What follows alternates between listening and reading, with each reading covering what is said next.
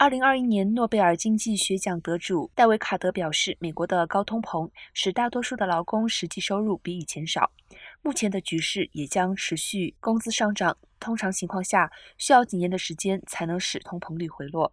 现在，美国联准会努力采取措施，但预期会出现一次经济衰退。住房市场已经开始显现这种迹象，因为利率太高，抵押贷款成本也高。但也许不会出现重大的经济衰退，除非失业率大幅增加。